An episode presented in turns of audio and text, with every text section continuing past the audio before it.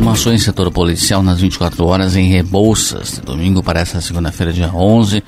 Ontem, domingo, policiais foram acionados, onde a solicitante relatou que sua filha estava sendo agredida pelo seu marido. A equipe no local, em contato com a solicitante, momento em que indicava qual era a casa da sua filha, o autor dos fatos invadiu-se local, tomando rumo ignorado. Em contato com a vítima, a mesma relatou à equipe que as agressões e ameaças são frequentes e que por vezes tentou separar-se do seu marido, quando mesmo ameaça dizendo que ele vai tirar a guarda de sua filha e ainda colocar fogo na casa com a mesma dentro.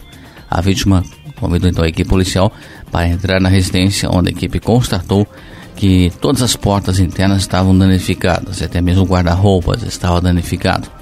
E ainda a solicitante relatou que seu marido é quem joga todas as roupas no chão por várias vezes. Diante dos fatos, a equipe orientou a vítima a procurar a delegacia de polícia civil para que fossem tomadas as medidas cabíveis quanto à ocorrência dessa natureza. A equipe ainda realizou patrulhamento nas vias próximas para encontrar o autor dos fatos, porém não teve êxito na localização. Em Rio Azul, a equipe da Rotan em patrulhamento na rua 14 de julho visualizou uma moto sendo conduzida em atitude suspeita.